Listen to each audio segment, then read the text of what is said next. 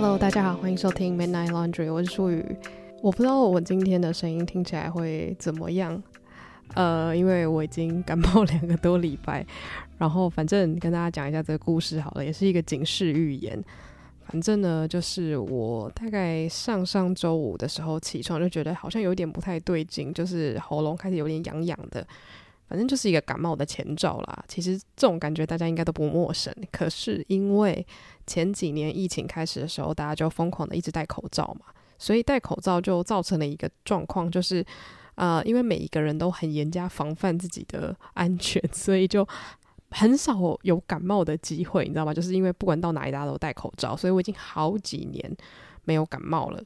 然后所以这阵子就是大解封嘛，然后这阵子流感也比较严重。所以我就是蛮幸运的，就中标了。所以我当时就想说啊，反正就是感冒嘛，应该还好吧，就多休息啊，然后吃点药啊，不要有什么发烧的话，应该都 OK。我就这么想，然后也这么做，维持了几天之后呢，当然就照惯例，你的喉咙就是会越来越肿嘛，然后越来越痛，然后整个声音就是完全不见。可是我都觉得哦，这些事情好像都还蛮正常的，反正就是感冒会必经的过程。然后的确，后来我的喉咙肿有消失，可是我觉得很神奇的就是，当我喉咙不那么肿之后，我并没有觉得比较舒服，就是我可能晚上还是会一直咳嗽，可是那个咳嗽就是好像也没有什么痰，就是更可怕，一直干咳，有时候咳到半夜，然后就是也是喘不过气，然后就是一直疯狂。好像就是也不知道在咳什么，你知道吗？就是会突然很泄气，想说啊，又没有痰，是在咳什么啦？然后就对自己生气，然后半夜都睡不着，然后甚至会进入一种似梦非梦的状态，反正就状况很差就对了。然后后来我就是还是想说，OK OK，应该是还有一些遗留的病毒，我们就多喝水让它消去就好，就早点睡。可是重点就是早点睡之后，那睡眠品质又超差，然后起来之后呢，就什么东西又不想吃，然后生活的欲望也很低，就是做什么事情都提不起劲，我觉得这是最可怕的。然后反正后来我已经是咳到觉得有点不舒服，就觉得好像事情都没有比较好转，我就想说好吧，那就赶快去看医生。结果去看医生的时候，医生就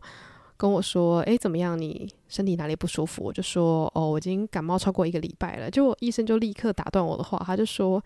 呃，超过一个礼拜的感冒绝对不是正常的感冒，你应该是有鼻窦炎。然后他就看了我的状况，他就说啊，对，没错，你这个是鼻窦炎。诶，你这个晚一点来的话会很严重哦。我想说啊，什么鬼？真的吗？我当时还想说，诶，我要自然疗法，我不要一直去看医生，我要靠自己的力量好起来。我身体有免疫力，结果就是歪打正着，不小心选错时间用我的自然疗法，所以就非常的。懊恼，觉得说自己好愚蠢，所以我的感冒就这样子一直维持到现在。那现在我觉得已经是好很多，但是我也是去看了第二次医生，因为就是虽然例如说呃生活的那种食欲啊、动力啊都回来了，就比较不会觉得懒洋洋，或是觉得说那种想做事可是完全提不起劲的那种。呃，泄气感是都没有了，可是就是鼻子还是不太舒服，或者是还是会有痰，然后我就是会觉得好像有点半好不好，然后偶尔也是会突然咳个没完这样子，而且也是一样干咳那种感觉，然后就是鼻子跟喉咙都很干，所以。反正就状况不太好，不要跟大家细讲太多，听起来好恶心。后来再去看医生，医生也跟我说啊，就是你其实还是有很多痰，然后你喉咙还是很肿，就是你可能没有感觉很痛，可是他说他看他觉得还是蛮肿的。我唯一会感觉到我的喉咙还没有恢复原状，都是在晚上涂那个。保养油，然后要按摩脖子的时候，我发现我不能按摩脖子。就是如果我一就是有点用力的去按摩那个淋巴的话，我很想要咳嗽。就我觉得那个就是我的喉咙还是肿的迹象，就是可能没有像一开始最严重的时候那么肿啦。总之，我前面讲那么多，其实也是在跟大家讲，就是最近流感季节啊，应该蛮多人都有感冒的。然后我也注意到很多人就因为现在不用戴口罩嘛，所以很多人就会在路上狂咳，所以大家。感冒的几率也变得越来越高，那大家就是 小心注意自己的身体。如果你常常搭大众交通运输工具的话，还是戴一下口罩会比较好。然后，如果你真的感冒了，然后三四天都没有好的话呢，建议你就是赶快去看医生，因为有些人可能他真的是纯感冒，可能真的三四天就 OK 了。那我觉得不看医生，然后你就是自然疗法也是挺不错。但是就千万不要像我这样，就是一个礼拜之后还想说人定一定可以胜天，然后结果那个礼拜就是活得跟僵尸一样这样。那在我活得像僵尸的这两个礼拜呢，我当然就是在家里也想要找点乐子嘛。就虽然也不能去健身房，然后在家里面想要呃，例如说看点书，就看一看之后又觉得啊、人生真的好悲惨。那这个时候我就发现，真的可以安慰到我内心的，当然除了我自己觉得那种非常精彩的小说之外呢，就是漫画跟动画。然后大家如果有听上一集的话，就知道。我最近就是非常常在看动画，虽然我以前也会看动画，可是我觉得人生就是这样一个阶段一个阶段的。我不知道之前有没有跟大家聊过，就是我会有一阵子看很多韩剧，就假如说我看到一部好看的韩剧的话，我看完之后就一个接一个，一个接一个。然后如果我突然进入了一个日剧的时期，我可能就是刚好看到一部很喜欢的日剧，我就会一部接一部，一部接一部，就是你会突然就觉得，诶，看这一系列的东西很顺。然后就像是如果我看小说的话，我同一个作家的作品，我常常会连着一直看，因为我可能会觉得哦，这个人的文笔我很吃得下去，我就一直看一直看。总之这就是我的习惯啦，我很常会觉得一个什么东西我很喜欢，然后我就会一直连着看。所以就是像前阵子我开始看那个《航海王》真人版，很喜欢嘛，所以我就开始追《航海王》的动画。然后追一追之后呢，我就开始看《樱兰高校男公关部》。诶，没有，在那之前我先看了《跃动青春》，然后也跟大家分享过，就是。《跃动青春》的那个漫画，它更新的蛮慢的嘛，所以我就很绝望。然后那之后我才去看《樱兰高校男公关部》，然后我现在也在看《樱兰高校》的漫画这样子。然后我现在就是一点一点的看，因为我就不想把好东西太快看完，我就觉得说我要我要珍惜这个好东西在我身边的时刻。那如果大家有听上一集的话，就知道我近期正在追的就是黄金神威的动画跟漫画。然后我在录上一集的那个当下呢，应该是看到什么第一季完，然后第二季刚开始吧，我记得，因为我就就是追得很快。然后反正我现在就是已经四季的动画全部追完，然后正在等第五季。然后我就觉得真的是还是想要来这边跟大家推坑一下。不过在我聊《黄金神威》之前呢，我觉得我先跟大家推荐其他一些作品好了，就是我没有在这个节目上讲过的，不然大家就想说你这个疯女人，你到底要聊《黄金神威》聊多少年？但是反正我就觉得这是我的天地，我很希望我喜欢的作品大家也看了喜欢，这样子的话我们就可以一起聊，是不是很爽？对吧？然后，呃，第一个想要来跟大家聊聊的呢，就是一本书。我觉得这本书在我感冒期间，就是真的非常好的陪伴了我。为什么？因为它非常非常的好读，就是它并不是那种经典文学，你需要去读那个字里行间的意思。它就是那种你一页一页翻得很快，然后你会很快的投注在那个情节里面。这本小说呢，叫做《四十我就废》。然后我看他的那个书上面就写说，他有被改编成影集，好像是 Apple TV，叫做《老娘还没死》。可是我看了一下那个《老娘还没死》的简介，我发现他改的蛮多的，就是他整个剧情的那个架构什么的，他其实都有更动。所以我个人是觉得，如果你看了小说喜欢的话，你不一定会喜欢影集。我是不打算看影集啦，因为我觉得他更动的部分，我个人没有很喜欢。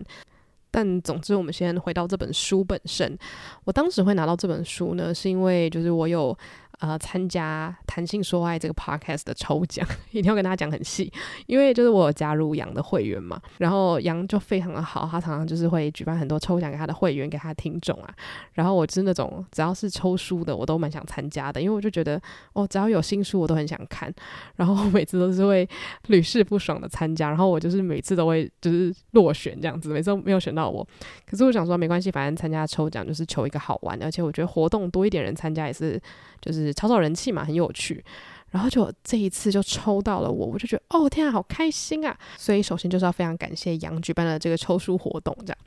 然后总之呢，我翻开这本书之后，我就有一个非常强烈的既视感，它真的真的很像《BJ 单身日记》。不知道大家有没有看过《BJ 单身日记》的？呃，原著小说，他的原著小说其实我觉得他的排版更轻松，因为《BJ 单身日记》它是以一个类似日记的形式存在，所以他就是会写今天几月几号，然后发生了什么样的事情，然后就是很意识流这样子，然后可能还会写一些很好笑的，例如说今天抽了几根烟，喝了几杯酒，什么什么之类的。反正我觉得它也是一个超级轻松的小说，大家如果有兴趣的话，可以去读读看。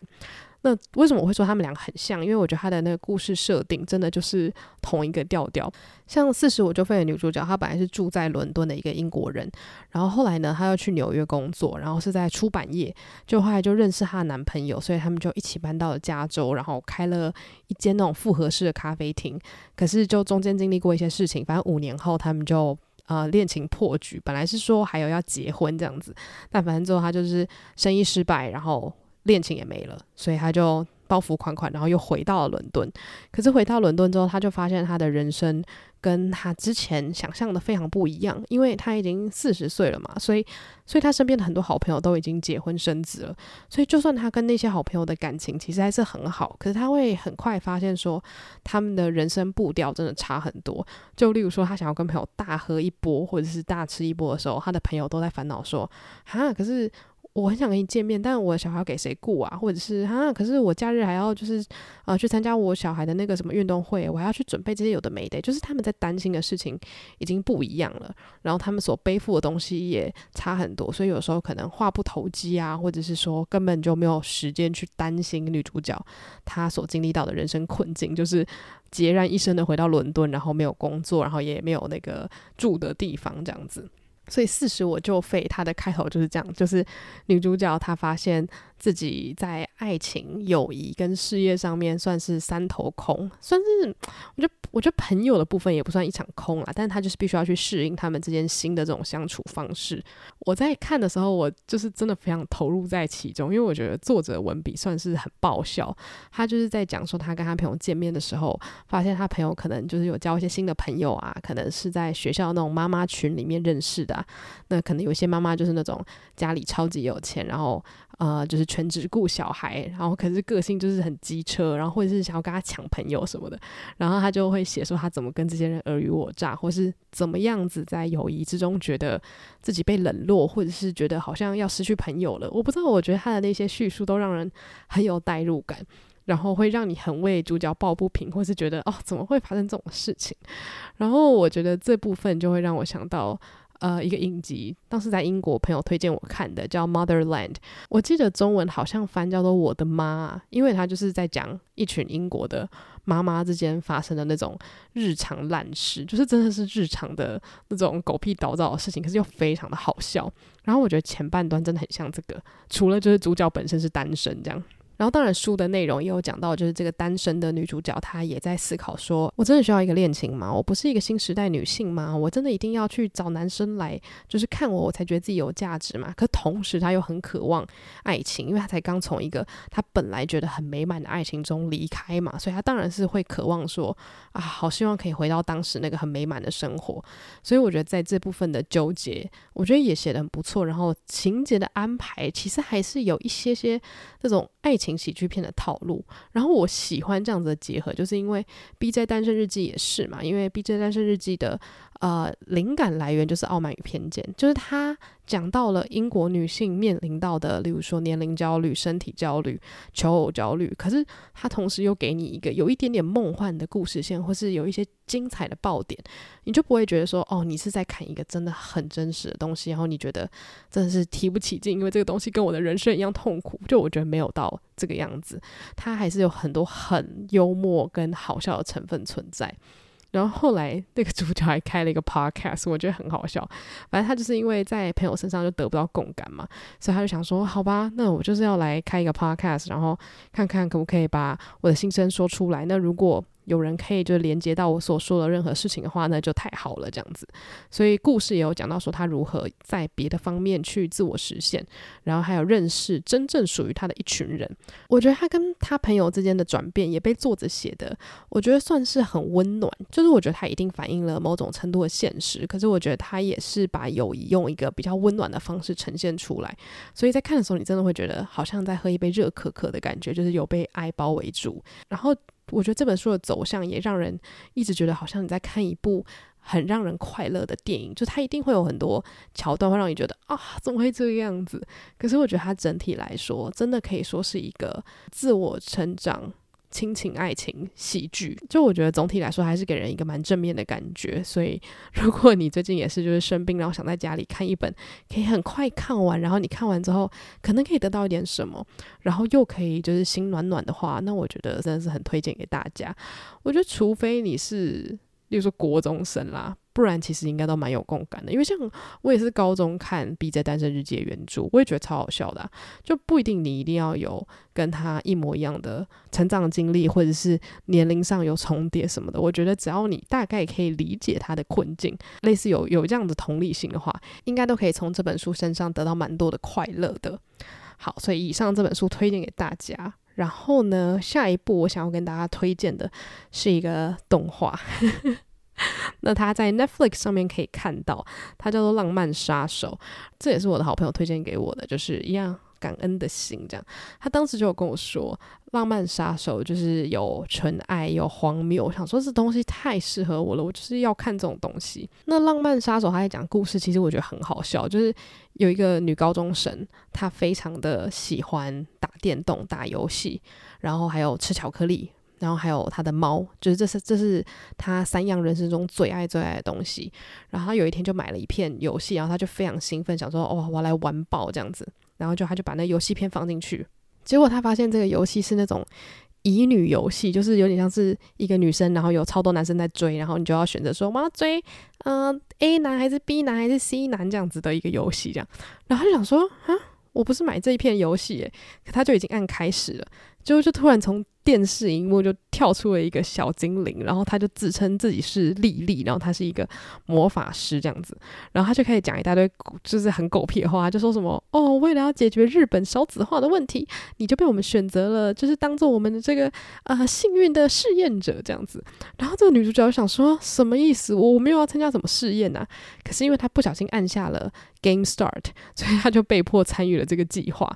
然后总之这个计划就是。这个魔法师会让这个女生的生活变得很像乙女游戏，就是她在生活中就会开始遇到一大堆的帅哥，跟她有机会展开恋曲，所以她就要像是在玩乙女游戏一样去选择说，哦，我要跟这个男生有什么样的互动，我要跟那个男生有什么样的互动，那最后你就会选出一个你觉得最适合你的男生，然后呢，让他有机会可以好好的谈场恋爱，然后可能跟他的真命天子在一起，类似像这样子。然后这个女主角就觉得很莫名其妙，她想说，我没有说。我要谈恋爱啊啊！我的人生就是有很多很好玩的事情要做啊。然后就有这魔法师就说：“所以这就是为什么我们找上你，因为你人生中有太多让你分心的事物了，然后以至于你完全都没有想要恋爱。所以呢，我现在就要把你人生中三大欲望给收起来，就是你接下来就再也不能玩游戏，然后再也不能摸你的猫，然后再也不可以吃巧克力。然后他就。”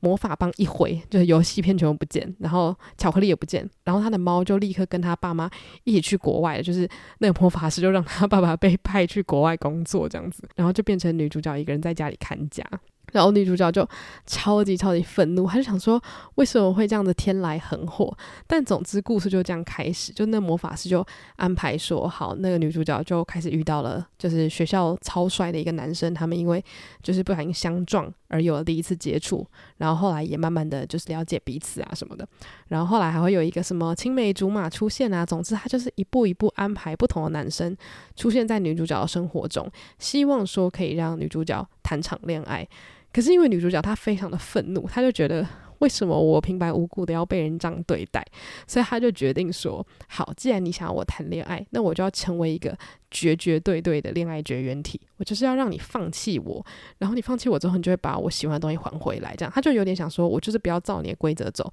我就要让你觉得我是一个 OK，然后拒绝服务我这样子的概念。所以这就是为什么这部作品叫做《浪漫杀手》。然后我觉得它好看的地方就在，因为女主角她铁了心一定要斩断所有的恋情，所以变她会很刻意的去不想要跟这些男生有互动。可是她越不想要跟这些男生有互动，这些男生就越好奇她是个什么样子的人，所以她又必须要掌握好那个就是距离，他不行让这些男生太想要跟他接触，但他又要避免自己可能也会对他们心动，因为他也就是一个平凡的少女，她也喜欢帅哥，然后她也就是会害羞，也会心动，但她就觉得说，不管怎么样，我就是不可以对这个魔法师安排来的人心动。那我觉得女主角跟这个魔法生物的互动也很爆笑，然后我觉得一开始可能看起来会有点闹，可是接下来带出的剧情，我觉得是。呃，有点像认真跟荒谬兼具吧，因为他其实也讲到了很多这些男角色他们生活中遇到的困境，以及就是这个魔法师是真的凭空把这些人变出来的吗？我觉得这也是这个剧的一些悬念这样子，因为我觉得女主角她一开始是很不相信，就是说。这些男生是真的有机会出现在他人生中的，因为他就觉得这些男生都是被这个魔法师类似操纵心智出现在他人生。可是我觉得他这部剧讲到了一个很有趣的点，就是这魔法师提到了，就是他为什么会没有机会谈恋爱呢？是因为他把他所有的时间都花在游戏、吃巧克力，还有玩他的猫上面，以至于他可能完全没有注意到他身边有很多次可以跟陌生人相处、接触的机会，所以后来可能会。慢慢发现，说很多时候女主角并不是说什么恋爱绝缘体或者是什么不受欢迎之类的，是因为女主角的世界只有她想要看到的东西，所以她才会觉得为什么现在我的人生出现了这么多奇奇怪怪的人？其实是因为那个魔法师把他所有的欲望都拿走了嘛，所以他被迫要把他的眼光往外看。他在无聊的时候，他再也不能够待在家里，因为他就是没事干啊，就他只要想办法要碰到巧克力，或者是想办法要碰到游戏的时候，那个魔法师都会阻止他。所以我觉得很好笑的，就是我在看这部剧的时候，我居然还看出了一点 人生哲理嘛。就是我觉得他并没有要说教，告诉你说，哦，只要你把你人生的欲望全部都铲除的话，你就有机会去谈恋爱。可是我觉得他的确用一个很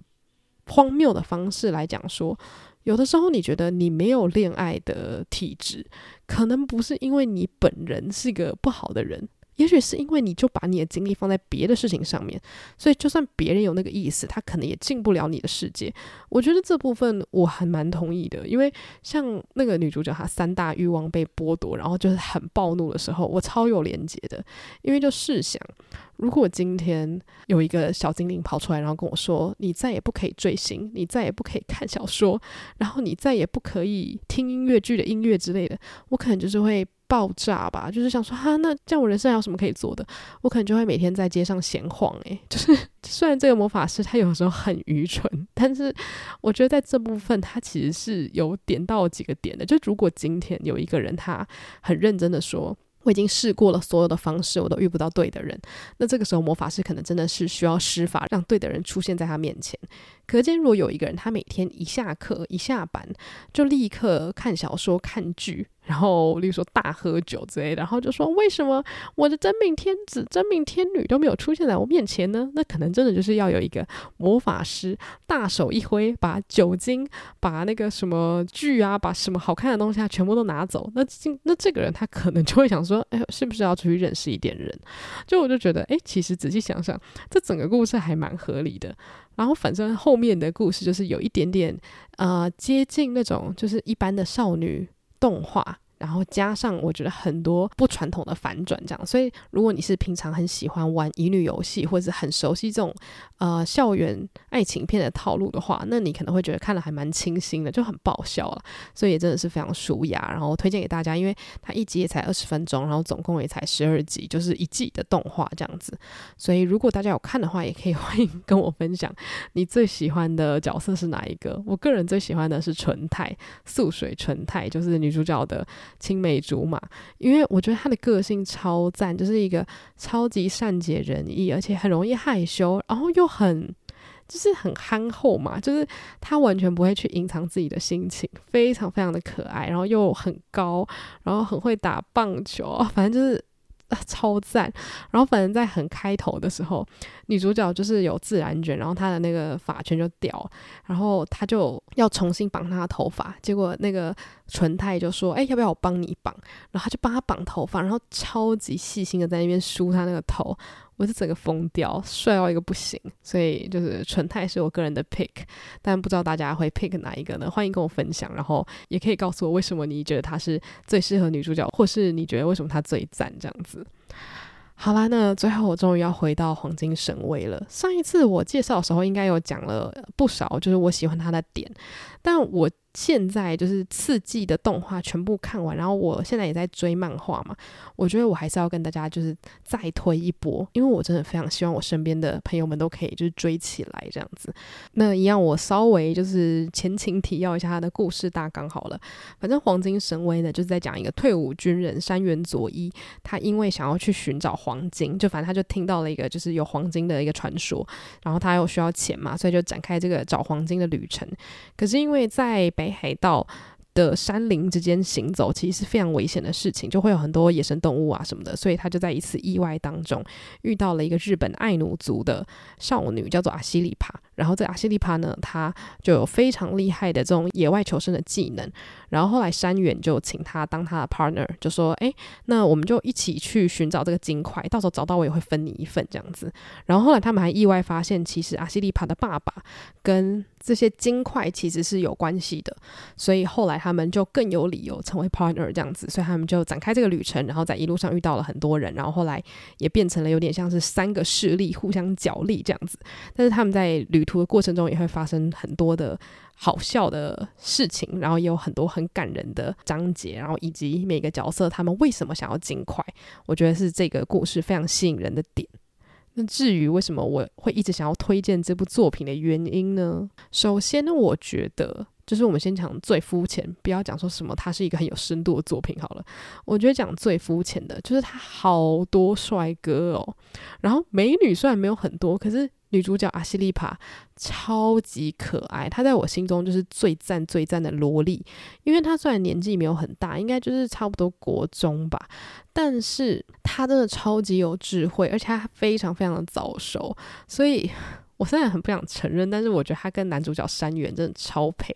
我不知道这样是不是有点不合法，但总之很多人都跟我一样了，就觉得山原跟阿西利帕真的很配。然后所以这个是。凑 CP 的部分嘛，然后像里面的很多男角色，就如果你本身很爱看 BL 的话，就他们也很好配，然后就大家都很帅，所以我就一直在网络上就存他们的图这样子。我觉得就是光是以这种最肤浅的角度，这部就已经好看到不行。然后我觉得再来就是作者他调度感动的那种方式非常的厉害，就他可能会在其中一回，然后讲。呃，某一个角色的过去，就是哇，好感人，好感人，怎么会这个样子？我完全理解这个角色的来龙去脉跟做事的动机了。然后就下一话就好笑到你就是会捧腹。然后就觉得，哎，这个作者他好喜欢，就是在你快要哭出来的时候，立刻就丢给你一个震撼弹，让你眼泪全部 吸干。但是就是会让你哭哭笑笑，然后完全不会觉得太过沉重或是太过胡闹。就我觉得作者在这个收放之间是很自如的。然后就因为我觉得作者本人就是那种很疯的人，他就很喜欢把东西都画到极致。所以我觉得如果你内心有一些疯狂因子的话，你真的会看得很爽。然后我觉得他真的就是很幽默，这样子，每一集都一定会有一两个地方让你觉得说，作者果然就是震惊超没有办法超过三秒这样。然后再来就是，我觉得他真的很像美食美食单元，就真的很像深夜食堂，你知道吗？因为在《黄金神威》里面，他们在山里面常常就要打猎啊，然后做很多吃的。然后像阿西利帕，他就是很熟悉要怎么在山里面猎捕不同的动物，然后还有什么东西最好吃嘛。所以你就是会有点像在学习说，哦，原来在山里面可以猎到这个东西，然后猎到这个东西之后可以怎么煮。然后他们就是会一起就是吃那个东西，然后做的都会很认真的描。绘那些食物的样子，然后还有他们吃完之后那个很幸福的脸，这样子，所以每一集都觉得哇，怎么那么像在看《型男大主厨》，就是看阿西里帕在那边煮菜这样。所以一开始其实我被吸引，主要是因为看到他们在吃美食，然后后来就发现哦，我好被角色之间那种羁绊给吸引。然后我也有在网络上看到有一个人他。讲的真的有够好，因为我觉得他完全讲到我的心声。他说，作者画出来的山原跟阿西利帕他们之间的这个伙伴情谊，真的是非常非常让人动容的异性伙伴的描绘，这样讲是不是很好笑？就是因为很多人他只要看到异性的一对的话，就会想说，马上就是凑 CP，或者觉得好适合结婚，原地公证、原地结婚什么什么之类的。但是他就说，他个人觉得这两个人的感情用婚姻、用什么原地结婚来去形容，都有点太肤浅了，因为他们之间的那个感情已经是超越，例如说亲情、友情、爱情的那种综合体。甚至是有一点像是互相救赎的那种感觉了，然后我就觉得说，我完全可以理解他在说的东西，因为尽管我内心觉得阿西蒂帕跟山原超配，可是我就一直觉得我好像没办法，就是说他们要原地结婚，因为我觉得结婚这两个字没有办法涵盖我认为他们的。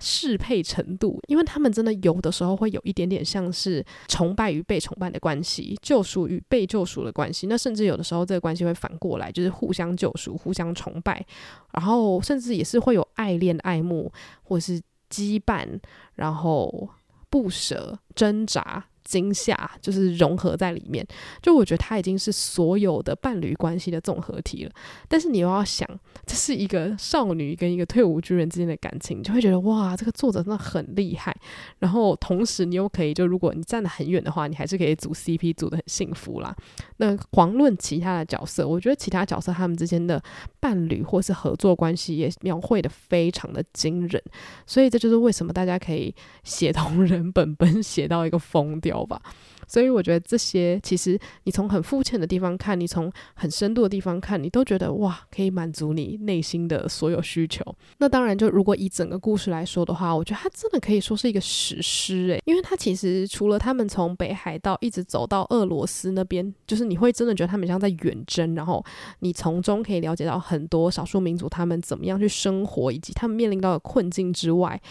这些想要金块的人，他们之间的那种政治角力啊，真的会让你看到，觉得说哇，原来聪明的人、有谋略的人是这样在想事情的。原来很多人他想要大笔资源，不一定是为了要中饱私囊，或者是拿给自己人用。有的时候真的是非常复杂的原因，或者是非常复杂的计算，才导致他们愿意走上这条路。就觉得去了解这些人背后的动机，实在是太爽了，你知道吗？就是看聪明人斗智斗勇，就是开心的那种感觉。